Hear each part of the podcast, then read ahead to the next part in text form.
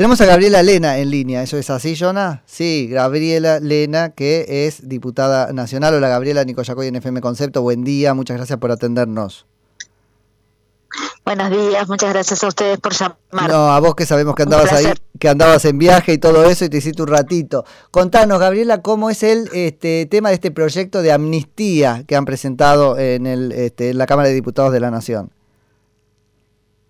El proyecto de amnistía tiene que ver con, eh, con que dejen de, eh, de, investigarse las todas las eh, causas que están en el juzgado federal y que tienen que ver con violaciones al, al decreto del distanciamiento social obligatorio o del aislamiento social obligatorio con unas restricciones, con la excepción de eh, que no está que no esté eh, dentro de estas de esta amnistía eh, las fiestas clandestinas cuando intervenga un, un un funcionario público en cualquiera de sus estados o cuando fue una violación al aislamiento producto de la enfermedad o de contacto estrecho.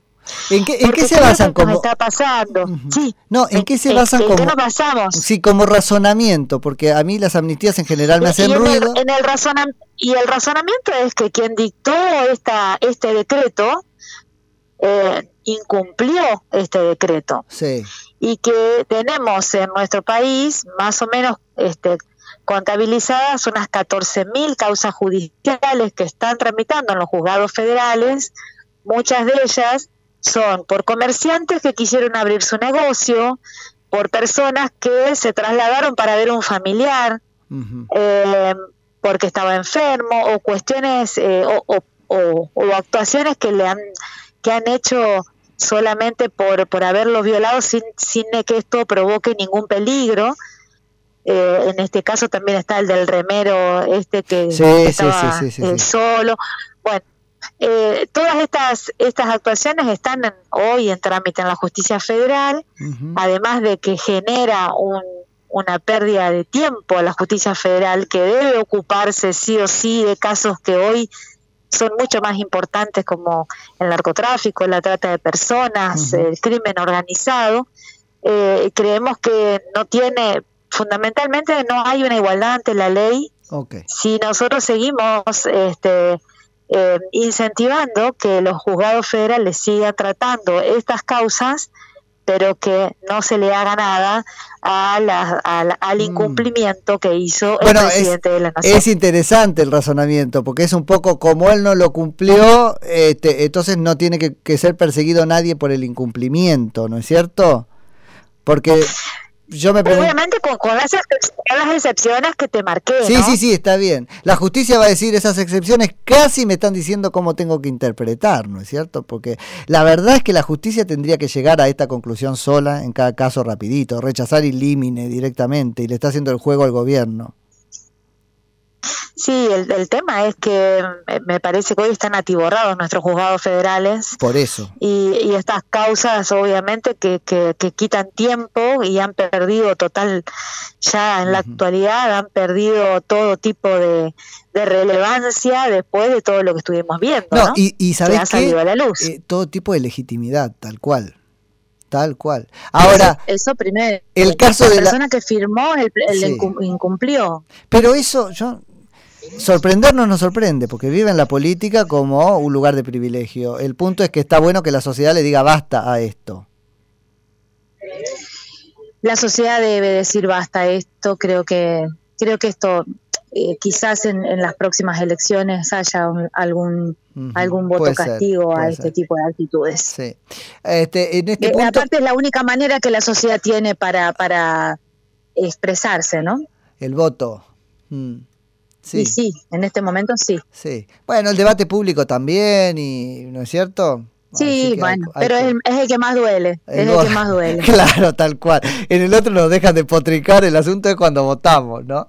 Eso, eso claro, es el que más duele. Eso es verdad. No, una, una última cosa en este sentido, ¿cómo quedaría la historieta de Fabiola y los amigos? Porque, este, bueno, Fabiola no es funcionaria, algunos de los amigos sí, pero no todos.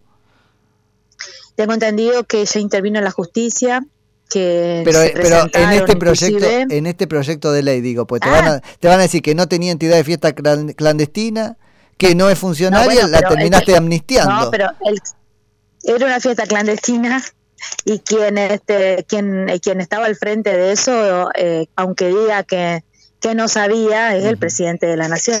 Mm. Sí, un buen argumento es que esas 14.000 personas que están siendo encausadas ahora lo están siendo con una dimensión de chivo expiatorio. Hubo que agarrar a 14.000, muchas más personas incumplieron esto, además del propio presidente. Y es como decir, no tiene caso a menos que esté este, probada El- una voluntad.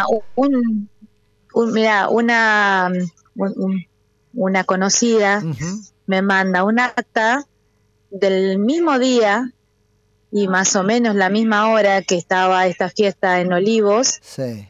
Que le hicieron un, un acta judicial que le hizo Bueno, la mirá. Policía Federal a su Bueno. hijo Ahí tenés. en la ciudad de Chajarí, provincia de Entre Ríos, que venía caminando solo en la calle, que volvía a su casa eh, porque estaba en incumpliendo el, el, Sí. el aislamiento. El, en realidad sí estaba incumpliendo el aislamiento, había ido a llevarle unos alimentos a su abuela, no tenía pedido el, el permiso, pero fue, le llevó los alimentos y se volvía a su casa. sí.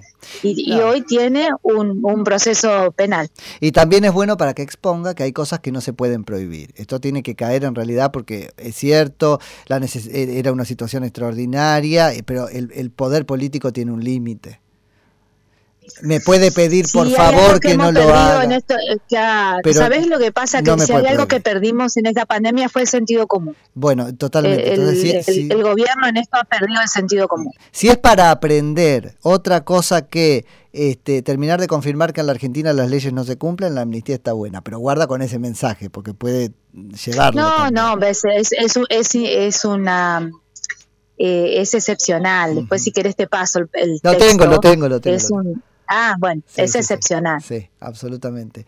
Este, te agradezco muchísimo por la charla, vuelvo, que sé que estabas ahí en viaje, así que por hacerte este ratito y retomamos Sí, en... en viaje, no, me- la verdad que salí muy temprano para Mm. poder llevarlo a Pero mi ¿cómo hijo, rindió tu hijo? Afortunadamente, Ajá, no, mi hijo eh, en pandemia ha venido haciendo lo que pudo. ajá, A- Afortunadamente mañana empieza a cursar una materia de todas las que tiene, ajá. Y pero no hemos podido pasar el puente porque hay una movilización hace más o menos una hora del Polo Obrero, Oh, así que ¿qué acá en el túnel subfluvial. Ah, mira qué bueno, me, me de, me haces de movilera también, Eh, porque acá, Sí, no, no sabes la cola de camiones y de autos que hay, de, de al menos del lado de la provincia de Entre Ríos, y la rabia, y la rabia de la gente. me imagino, me imagino. Y de paso te pregunto también, el río recuperó un poco de caudal, es impresionante cómo se ve, El río está muy bajo, muy bajo también. está muy bajo. Eh, Eh, da- eh, da- sí, da miedo. Da miedo. Hemos charlado de todo, Gabriela. Te agradezco mucho por, por la conversación. No, gracias a ustedes, hasta luego. Un abrazo grande. Gabriela Lena, que es diputada de la Nación por la Unión Cívica Radical en Juntos por el Cambio, provincia de Entre Ríos.